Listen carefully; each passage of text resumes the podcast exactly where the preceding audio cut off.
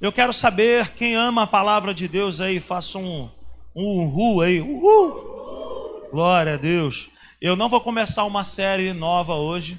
Eu tirei uns dias aí de descanso com a minha família e hoje eu quero trazer uma palavra que eu já ministrei aqui, mas eu ministrei numa escola de maturidade nos cultos que nós fazíamos aqui aos domingos pela manhã e hoje ele se transformou num culto oficial, mas antigamente nós chamávamos de escola de maturidade.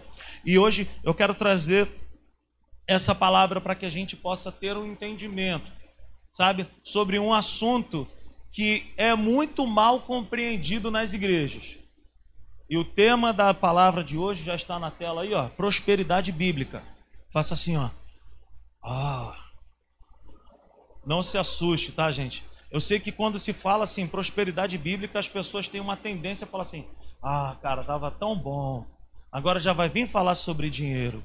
Preste atenção, eu tenho certeza que Deus ele vai falar muito ao meu coração e ao seu coração, porque o tema da mensagem não é a prosperidade dos homens, a prosperidade de não sei de onde, é prosperidade bíblica. E a Bíblia fala sobre esse assunto, e é sobre isso que eu quero compartilhar nessa noite. Você está com seu coração aí aberto, ensinável. Quem tem um coração ensinável aí nessa noite para poder falar assim: Senhor, eu quero aprender de ti? Quem quer? Amém? Três pessoas, glória a Deus, aleluia. Então, esse é um assunto muito mal falado, muito mal interpretado e mal ensinado nas igrejas também demais, sabe? Falar sobre prosperidade hoje é quase um crime nas igrejas. Como eu falei, a gente fala sobre prosperidade e lá na Atos tem uma matéria só sobre isso. Na Atos tem uma matéria sobre prosperidade bíblica e na Atos tem uma matéria no terceiro ano que fala sobre as finanças do pastor. As finanças na vida de um pastor. E eu aprendi demais sobre isso. Então, mas parece que é quase que um crime falar sobre prosperidade na igreja, porque para muitas pessoas prosperidade é só dinheiro. E é isso que a gente vai aprender nessa noite. Amém? Você está disposto a aprender? Então muitas pessoas falam mal da prosperidade, mas a mesma pessoa que fala mal, ela tem vontade de ser próspera. Tem muita gente que fala mal de prosperidade, mas ela tem muita vontade de ser próspera. Ela só não sabe o que é prosperidade. Aí ela fica assim: esse negócio de prosperidade já começou a falar de prosperidade, isso é um perigo na igreja. De fato é. Se nós não tivermos embasamento bíblico, se nós não tivermos conhecimento, se torna um perigo. Então, de cara, eu quero dizer para mim e para você que prosperidade bíblica não é, não é ficar rico e perder a sua família. Vamos repetir isso? Prosperidade bíblica não é ficar rico e perder a família. Isso é doideira, o nome disso. Eu conheço gente que não é rico, mas que é próspero. E eu conheço gente, sabe, que é rico, mas que é miserável. Por quê? Porque prosperidade bíblica tem a ver com equilíbrio. Amém?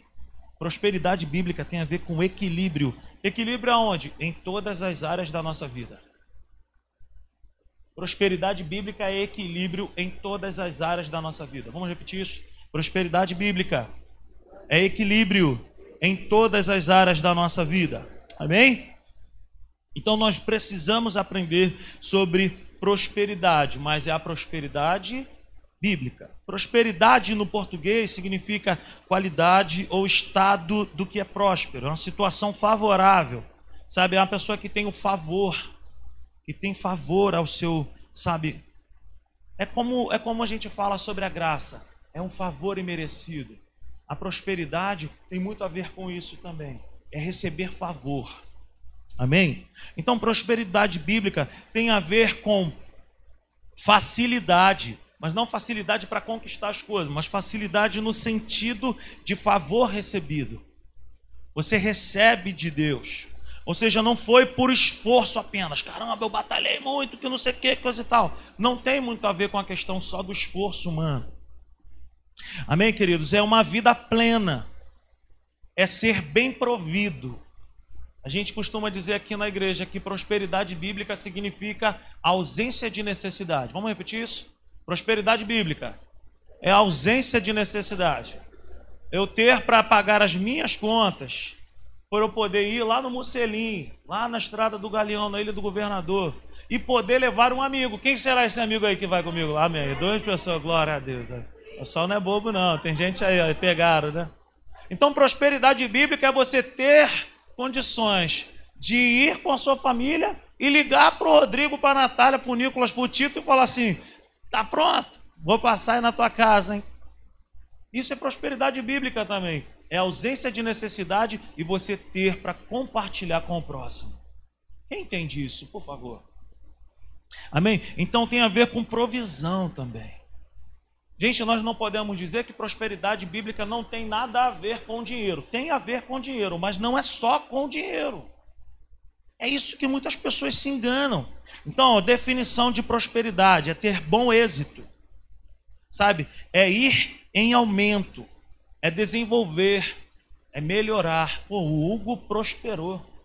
O Hugo prosperou. O Hugo morava no lugar tal, cara, Deus prosperou ele ele hoje está morando no. Ele prosperou, ele desenvolveu, ele cresceu. O que, tem de errado nisso, gente?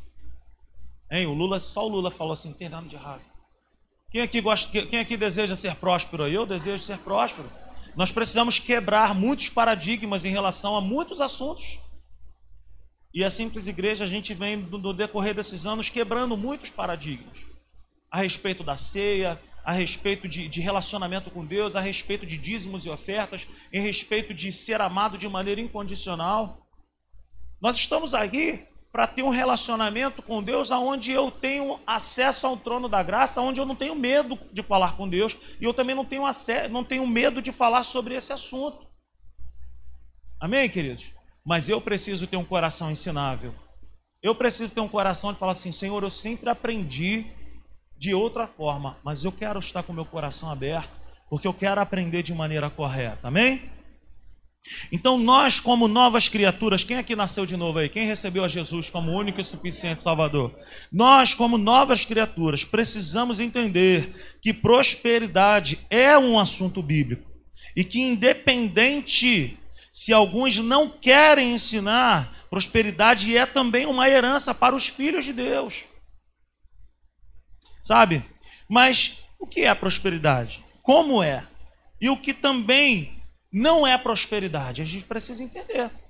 O que é prosperidade a gente já falou. Agora, o que, que não é prosperidade? A gente também precisa entender.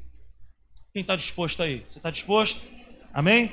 Então, o que é prosperidade bíblica? É ter equilíbrio em todas as áreas da vida, inclusive na vida financeira. Olha que coisa simples é ter equilíbrio em todas as áreas da vida, inclusive na área financeira. É ter o Senhor no centro, orientando em tudo e tê-lo como Senhor em tudo.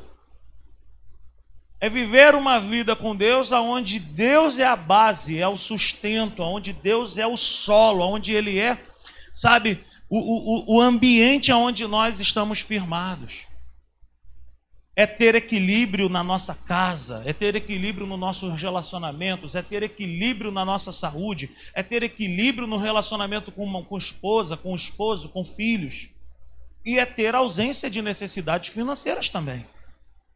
Ok, queridos?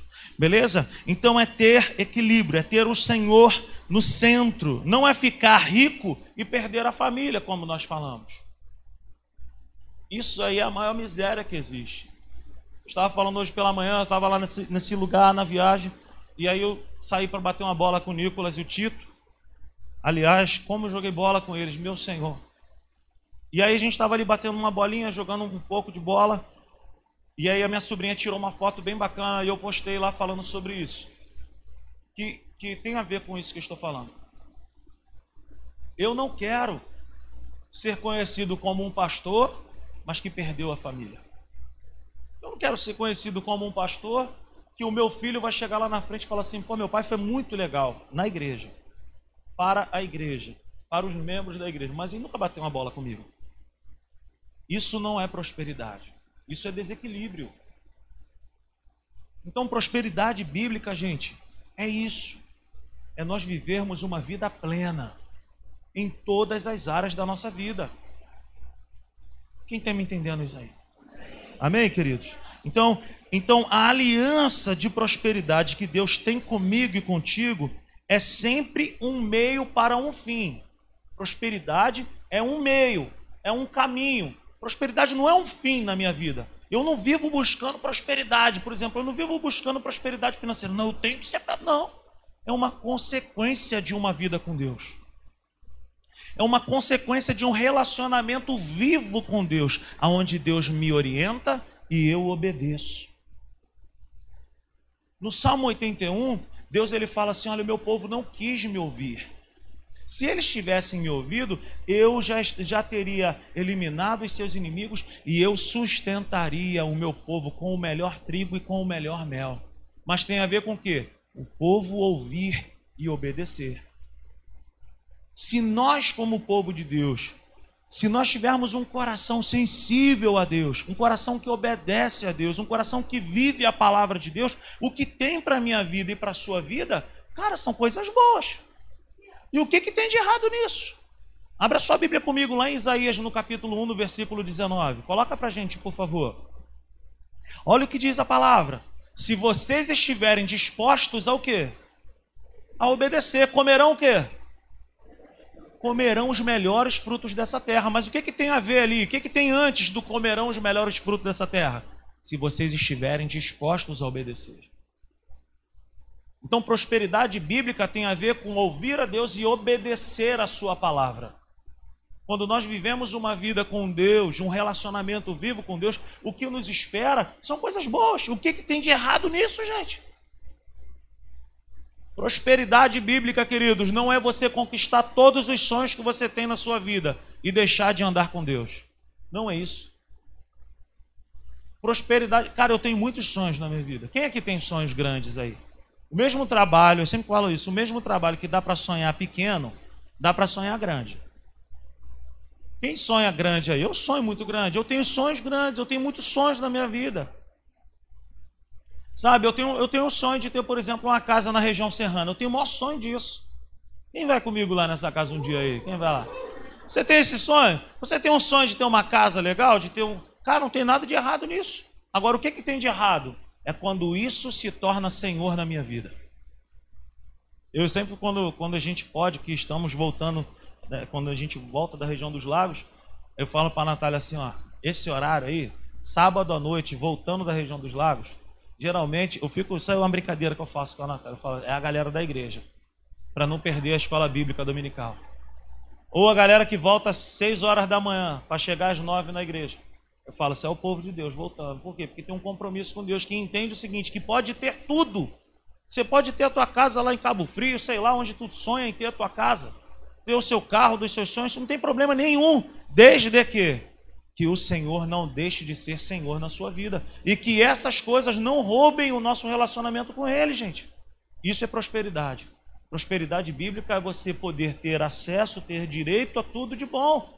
Porém, eu não posso perder o relacionamento com Deus. Amém, queridos? Você me entende nessa noite? Deus, cara, Ele continua sendo o Senhor da nossa vida. Poxa, eu vou lá para minha casa, eu vou lá para o lugar lá, sei lá, meu irmão, onde que tu tem uma casa, mas você tem esse entendimento. Eu tenho esse entendimento. Então, sabe, sonhe, pense com Deus, caminhe com Deus, mas não perca Deus. Não deixe o Senhor por coisa alguma. Amém, queridos? Então, prosperidade não é, sabe, um fim. Ah, agora eu consegui. Não, prosperidade é um meio. É um meio para quê? Para que a minha família seja abençoada, para que eu possa abençoar os meus irmãos. Cara, lá em casa era um sanhaço terrível. Começava o culto, era aquele ventilador.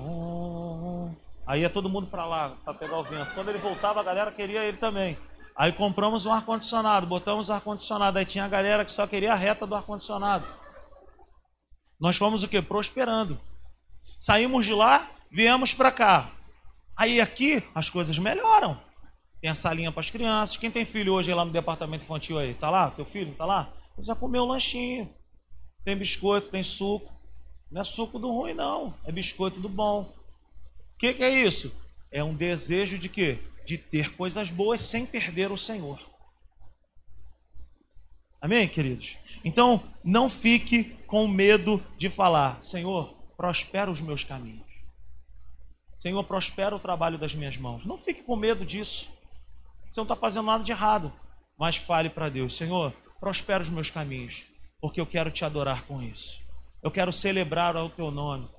Eu lembro que quando nós não tínhamos carro de passeio, a Natália ela vivia um dilema. Ela falava: Senhor, eu não quero ter um carro e, e, e perder o Senhor, ou não te dar valor. E aí Deus falou com ela muito claro: falou assim, olha, o problema não é o carro, o problema é o seu coração. O problema é o seu coração. Você pode ter tudo, mas o problema está no coração. Por isso que eu sempre digo: humildade não significa andar feio e maltrapilho. Humildade é um lugar dentro de nós que a gente não vê. Se chama o nosso coração. Eu conheço gente que tem dinheiro e que é humilde. Eu conheço gente que não tem nada e que é muito sebento. Meu irmão, tem gente que é muito, muito chato, muito ruim. É um sebo. Inventei agora, gente. Não era para falar isso, eu não ia falar sebento. Saiu, saiu, mas ficou bom. Agora está aqui instituído nas simples igrejas. Gente metida é gente? Gente sebenta. É o nosso código. Amém? Então, gente, a prosperidade é para o povo de Deus. Prosperidade é para o povo de Deus. Mas é para quem? Para quem está disposto a obedecer. Para quem está disposto a viver a palavra de Deus. E para quem está disposto a não perder o coração em Deus. Amém, queridos? Não existe prosperidade sem que a palavra de Deus seja a direção e o fundamento na vida de um homem. Prosperidade sem Bíblia não existe. Não existe. Amém, queridos? Abra sua Bíblia comigo lá em 2 Crônicas. Quero te mostrar algo bacana. 2 Crônicas, capítulo 27.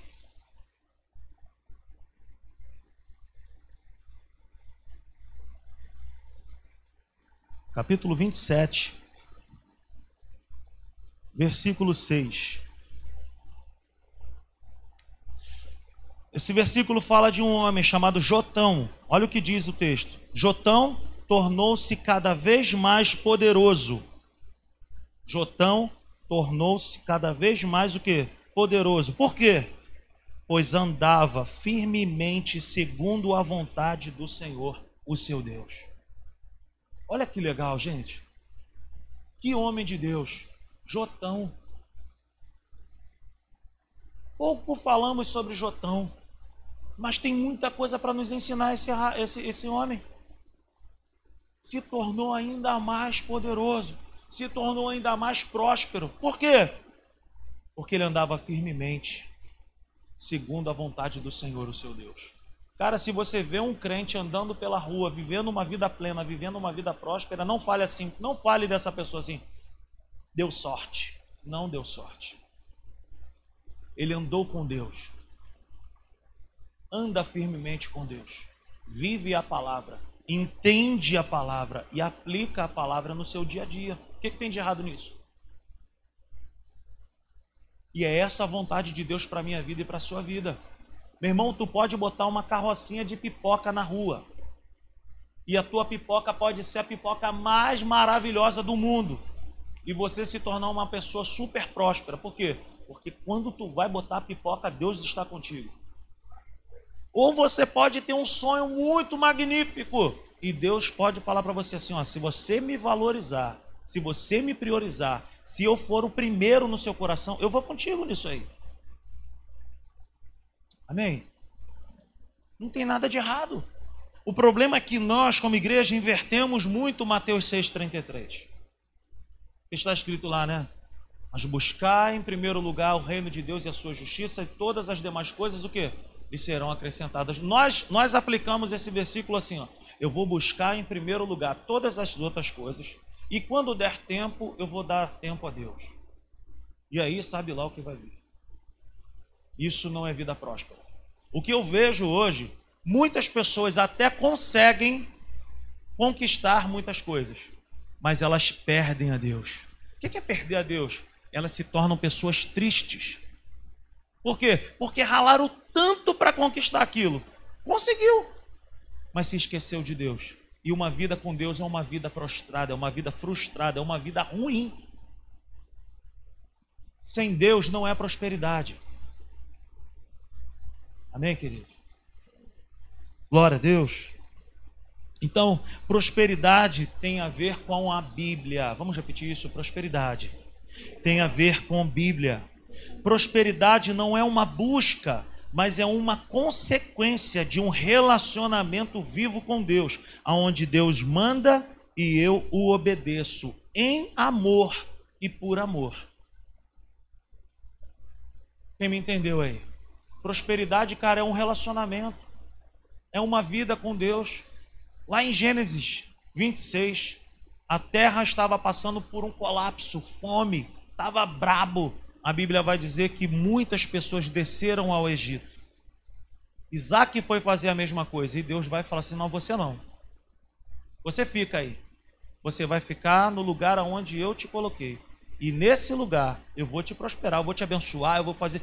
Ah, mas no lugar que está tudo ruim. É, no lugar que está tudo ruim. O lugar que está tudo ruim, quando Deus manda eu e você obedecermos, se transforma num lugar bom.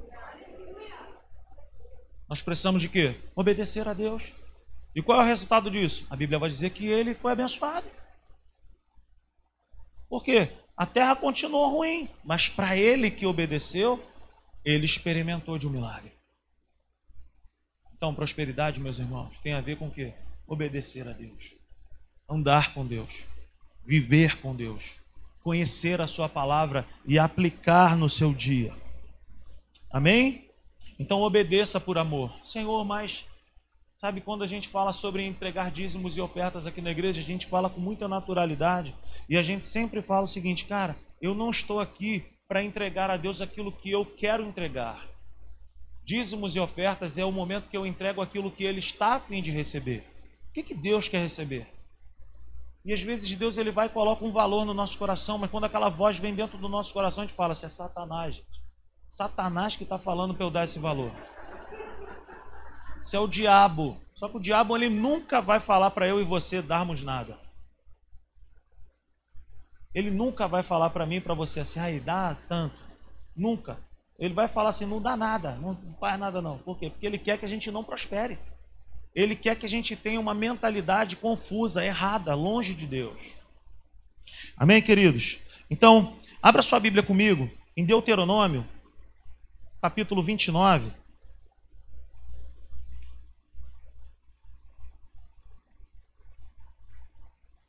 Deuteronômio, capítulo 29, versículo 9.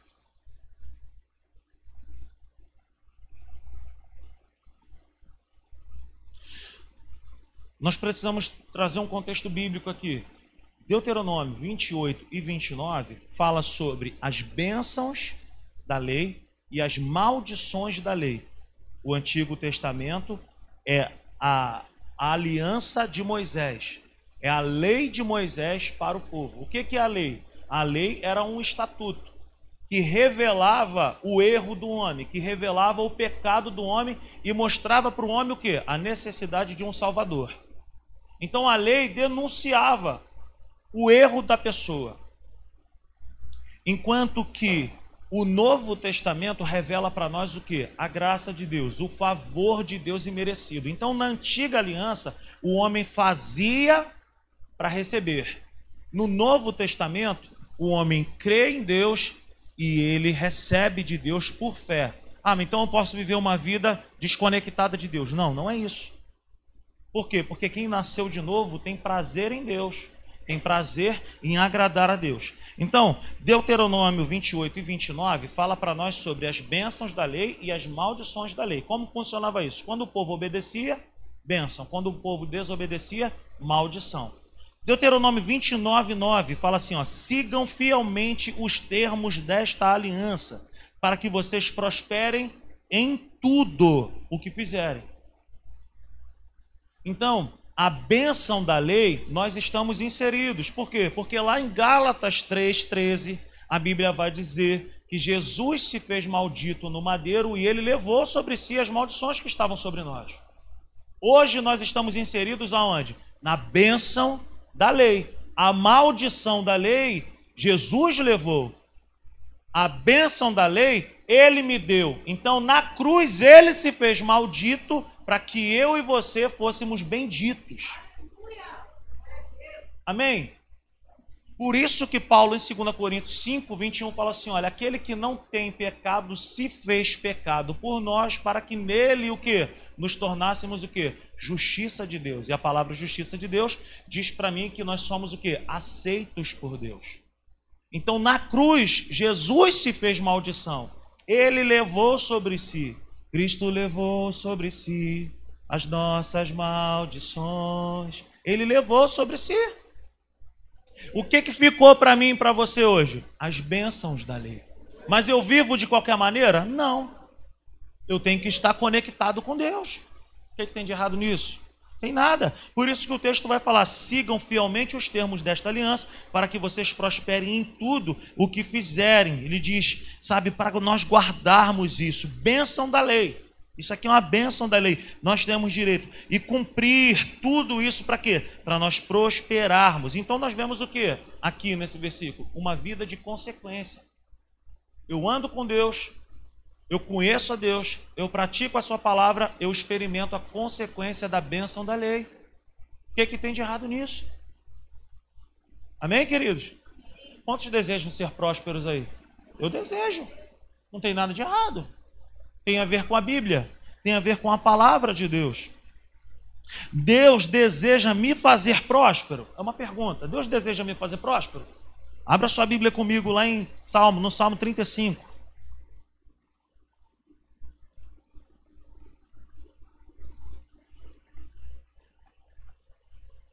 Salmo 35, versículo 27, na parte B. Olha o que diz, vamos ler o versículo todo, fala assim: olha, cantem de alegria e regozijo todos os que desejam ver provada a minha inocência e sempre repitam: o Senhor seja engrandecido. Ele tem prazer no quê? Ele tem prazer no bem-estar do seu povo. Deus quer me ver bem? Deus quer me abençoar? Claro que quer. Agora, isso tem a ver com o quê? Com relacionamento com Ele.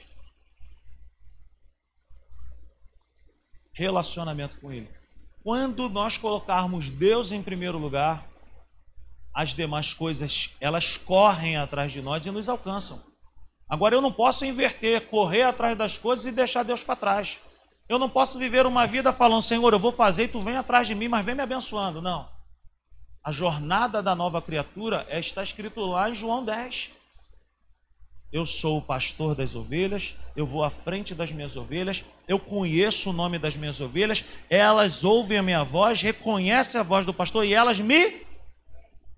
Então é Deus na frente, mas ele não vai muito à frente ao ponto de eu não reconhecer a sua voz, eu ando perto dele, eu reconheço a sua voz. E quanto mais eu ando perto do meu Deus, quanto mais eu ando perto do meu pastor, do Senhor, mais Ele me livra dos, dos buracos, dos acidentes. Sabe? É isso, gente. Deus ele tem prazer no nosso bem-estar. Mas bem-estar tem a ver com relacionamento vivo, genuíno com Deus. Quantos estão, estão aprendendo nessa noite aí? Então, agora abra sua Bíblia comigo lá em Deuteronômio 28, 8. Aleluia.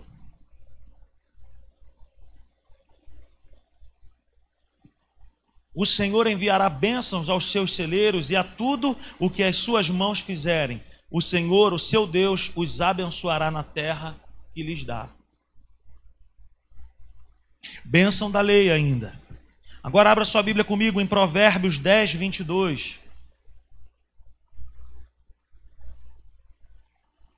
Provérbios 10, 22. A bênção do Senhor traz o que? Traz riqueza e não inclui dor alguma. Esse versículo não quer dizer que todos nós aqui vamos enriquecer, tá, gente?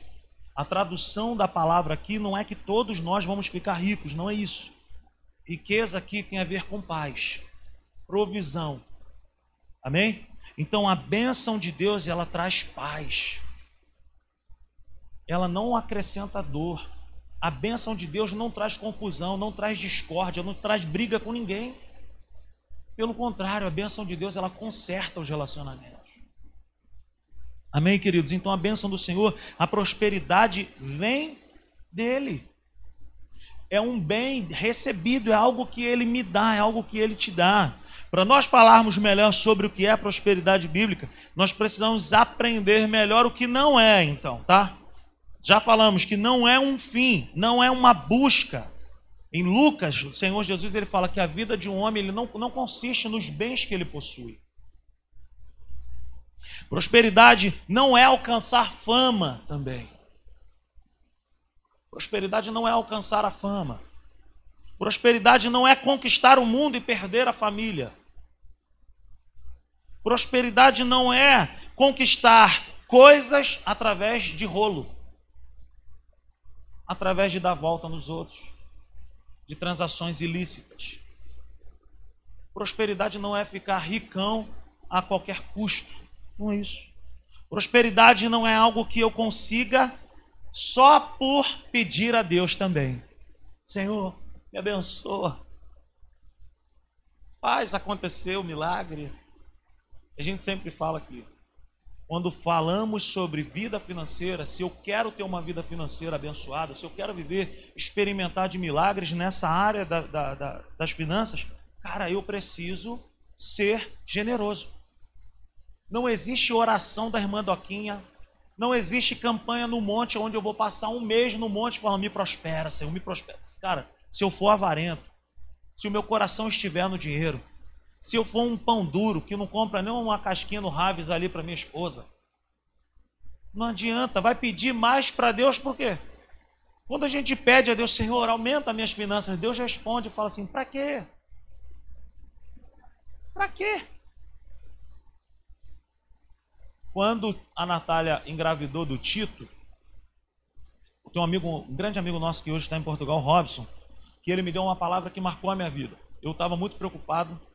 Eu falei assim: Caraca, Robson, agora com o segundo filho, meu irmão, pai, cara, mais escola e mais isso, mais aquilo.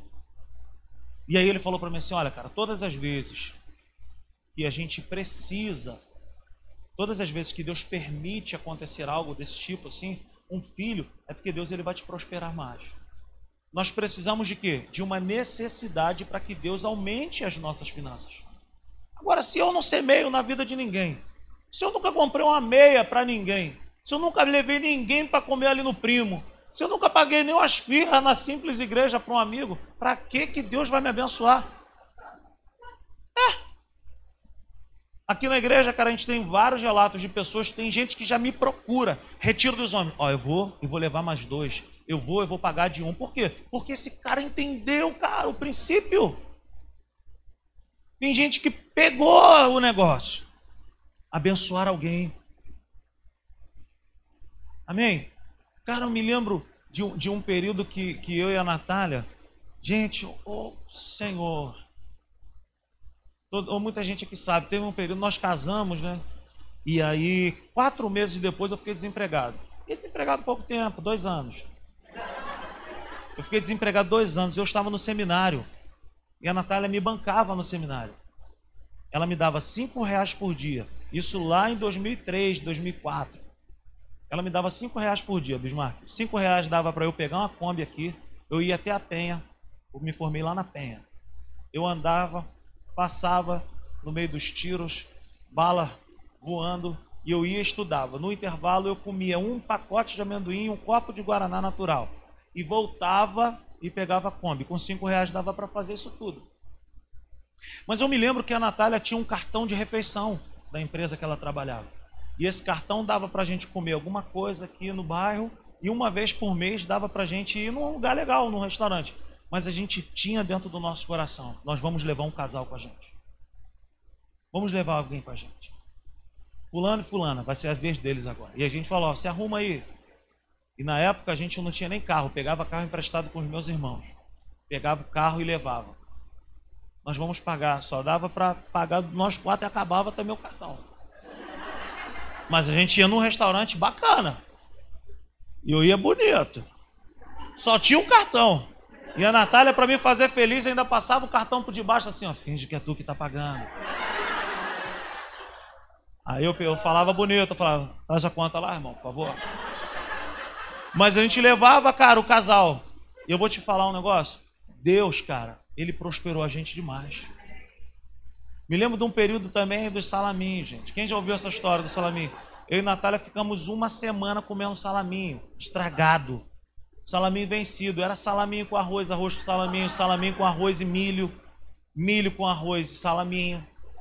Mas ali, ó, dando glória a Deus. Eu me lembro um dia que a minha mãe chegou e falou assim: Teu irmão deixou. Ninguém sabia disso. Ninguém. E a minha mãe chegou e falou assim: Teu irmão deixou essas duas bolsas aí. Gente, foi festa. Tinha dois quilos de sobrecoxa e tinha bife. Eu falei: Meu Deus, aleluia. Meu irmão semeou na minha vida. E a vida do meu irmão foi abençoada.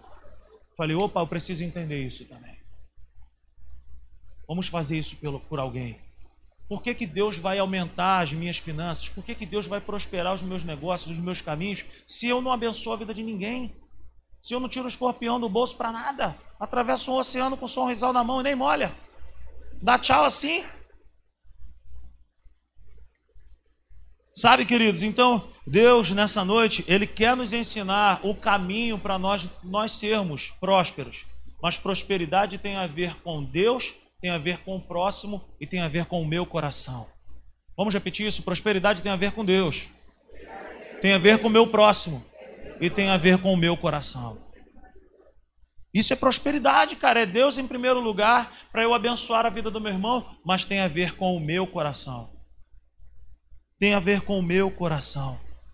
Prosperidade, cara, não é, sabe, não é a certeza de ficar rico, de ter dinheiro pra caramba, mas também não é a proibição de não ter dinheiro.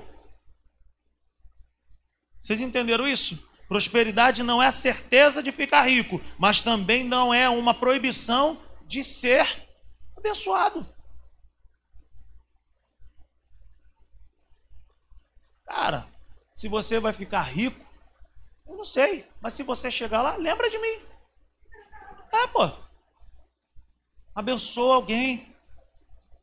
falei hoje de manhã, tinha um pastor no seminário lá, pastor Rafael Elian, ele falava, cara, o povo de Deus não precisa de um milhão de reais ou um milhão de dólares para poder ser abençoado. Só precisamos de uma grande ideia de Deus.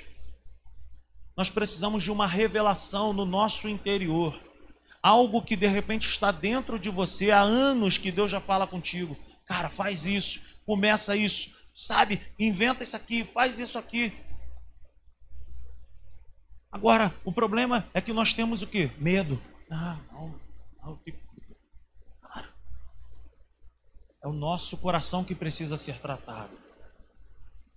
É algo que tem que ser tratado lá dentro. Sabe? Vamos abrir a nossa Bíblia aí, lá em Mateus, no capítulo 6. Mateus 6.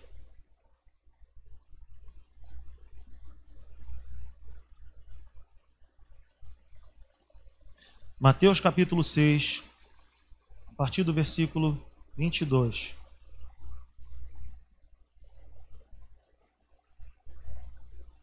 Os olhos são a candeia do corpo. Se os seus olhos forem bons, todo o seu corpo será cheio de luz. Mas se os seus olhos forem maus, todo o seu corpo será cheio de trevas. Portanto, se a luz que está dentro de você são trevas, que tremendas trevas são. Ninguém pode servir a dois senhores, pois odiará a um e amará o outro, ou se dedicará a um e desprezará o outro. Vocês não podem servir a Deus e ao dinheiro. Olha que coisa. É o único texto da Bíblia que Deus se coloca no mesmo patamar que as trevas. Dinheiro. A gente não pode amar a um porque o amor a um despreza o outro. Separa. Então aqui nós precisamos entender como os olhos tem a ver com essa situação aqui? Jesus não está falando desse olhinho que você está vendo. Jesus está falando dessa maneira de pensar. Uma maneira errada de pensar. Amém, queridos? Se a minha maneira for errada de pensar em relação a isso, ou aquilo, ou qualquer outra coisa, que, que grandes são as trevas que tem dentro de nós. Então, tem a ver com pensamento. O que eu penso a respeito de prosperidade vai definir o que eu vou viver ou não. Se para mim prosperidade for ter muito dinheiro e ficar tranquilão, botar um cordãozão de ouro e subir no iate, aí é, acabou, nada de igreja. Tem nada a ver, gente. Abandonar família. Eu conheci um cara, conheço um cara que ele falou para mim assim, e tinha um sonho de ter uma Kawasaki Ninja. Na época, uma Kawasaki Ninja mil, não sei quantas cilindradas. Tinha um sonho, ele falava para mim, Rodrigo, eu tinha um sonho de ter uma Kawasaki Ninja. E aí eu não conseguia. E aí ele falou que foi, foi, foi, buscou, buscou, buscou, comprou.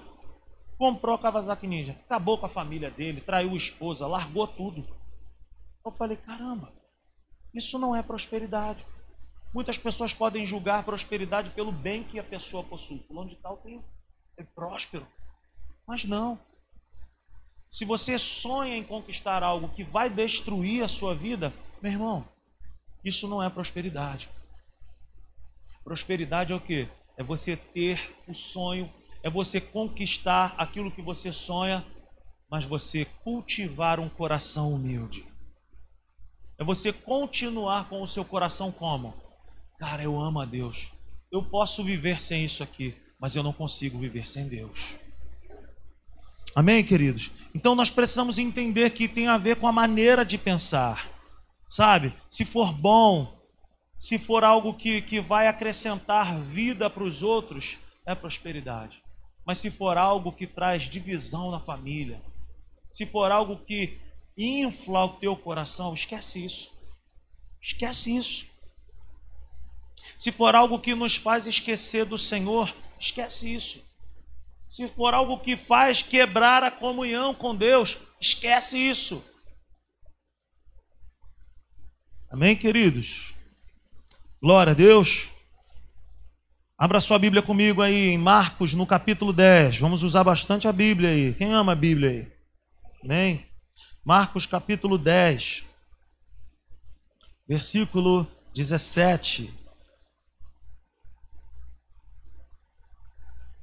Quando Jesus ia saindo, um homem correu em sua direção, pôs-se de joelho diante dele e lhe perguntou: Bom mestre, que farei para herdar a vida eterna? Respondeu-lhe Jesus: que você me chama de bom? Ninguém é bom a não ser um que é Deus. Você conhece os mandamentos? Não matarás, não adulterarás, não furtarás, não dará falso testemunho, não enganarás ninguém. Honra teu pai e a tua mãe. E ele declarou: Mestre, a tudo isso eu tenho obedecido desde a minha adolescência. Jesus voltou para ele e o que? O amou. Falta-lhe uma coisa, disse ele: Vá, venda tudo o que você possui e dê o dinheiro aos pobres, e você terá um tesouro no céu. Depois venha e siga-me. Diante disso, ele ficou abatido. Em algumas versões vai dizer que ele ficou triste e afastou-se triste porque tinha muitas riquezas. Jesus olhou ao redor e disse aos seus discípulos: Como é difícil aos ricos entrar no reino de Deus. O que, que Jesus está pedindo para esse garoto? Ó, oh, meu irmão, vai lá, vende tudo, eu estou fazendo contigo um voto de pobreza. Era isso que Jesus estava fazendo? Não. Não era um voto de pobreza. Jesus estava revelando ao coração desse jovem que ele amava mais a todas as outras coisas do que a Deus. Deus ele não tem problema algum se eu e você prosperarmos nessa terra. O problema é quando nós deixamos o, o pensamento do seguinte entrar em nós, ó, o dinheiro agora se tornou meu patrão. Isso é um erro. O dinheiro, cara, a vida próspera é um excelente empregado. Agora, quando eu me torno empregado disso, aí a gente perde tudo. Amém, queridos? Fique de pé nessa noite. O que Deus tem para a minha vida e para a sua vida são coisas boas, são coisas nobres. Mas eu e você precisamos de quê? cultivar um relacionamento com Deus. Amar a Deus acima de todas as coisas. Quem deseja ser próspero aí nessa terra? Amém? Você deseja isso? Então, meu irmão, deixa eu te falar uma coisa. Coloque Deus no centro. Honre a sua presença. Valorize a presença dele em todo tempo, em todos os dias, em qualquer circunstância. O apóstolo Paulo ele fala assim que o amor ao dinheiro é a raiz de todos os males. Não é o dinheiro que é o mal, é o amor ao dinheiro. É um coração. Sabe? Eu quero te dizer o seguinte nessa noite. Talvez você veio para esse lugar com um coração desejoso de ouvir outra coisa. Mas nós não estamos aqui para falar o que nós queremos ouvir, mas aquilo que nós precisamos ouvir. E talvez você tenha orado bastante tempo já e falando, cara, a minha vida financeira não vai, a minha família não vai, os meus relacionamentos não andam. Mas é porque Deus pode estar ausente de tudo isso. Eu quero te convidar a você deixar Ele entrar. Semana passada eu estava falando aqui a respeito de reconciliação a respeito de perdão, a respeito de pedir perdão, a respeito de liberar perdão. Isso é uma vida próspera também. Você viver uma, você entrar na sua casa e falar: "Poxa, eu tenho prazer de entrar na minha casa. Eu tenho prazer de estar com a minha família." Isso é prosperidade bíblica. Amém. Quantos foram abençoados aí nessa noite? Amém. O Senhor te abençoe muitíssimo. Aleluia. Feche seus olhos aí. Vamos orar ao Senhor. Pai, nós te agradecemos nessa noite. Nós te pedimos que as escamas dos olhos caiam por terra nessa noite. Porque nós somos o povo escolhido por ti. Nós amamos a tua presença. Nós amamos a tua presença e nós queremos viver algo sobrenatural, como nós falamos aqui na virada do ano. É o ano de viver algo novo. Mas como nós vamos viver esse algo novo? Somente valorizando ao Senhor, valorizando a Sua palavra. Então, Senhor, o nosso coração está não nas coisas, mas o nosso coração está em Ti. Nós desejamos o melhor dessa terra, porque o melhor dessa terra tem a ver contigo, tem a ver com a Sua palavra, tem a ver com obedecer a Sua palavra. Então escreve essa palavra no nosso coração. E que acima de conquistar qualquer coisa, possa estar dentro de nós um desejo de te buscar, de te conhecer, de ser apaixonado por ti, de ser apaixonado pela tua presença, de ser apaixonado pela tua obra, pela tua casa. Oh, aleluia! Aleluia! Te agradecemos, Senhor, nessa noite pelo privilégio que nós temos de poder, Senhor, te chamar de Pai e de saber que o Senhor tem bons presentes para dar para o seu povo. Nós desejamos a tua presença, nós desejamos tudo aquilo que vem de ti. Eu te peço nessa noite, abre, Deus, essa porta sobrenatural para o teu filho, para tua filha. Dá essa porta de emprego que essa pessoa tem pedido há tempo. Esse aumento salarial, esse lugar de honra em nome de Jesus, Pai. Aleluia. Aleluia. Aleluia.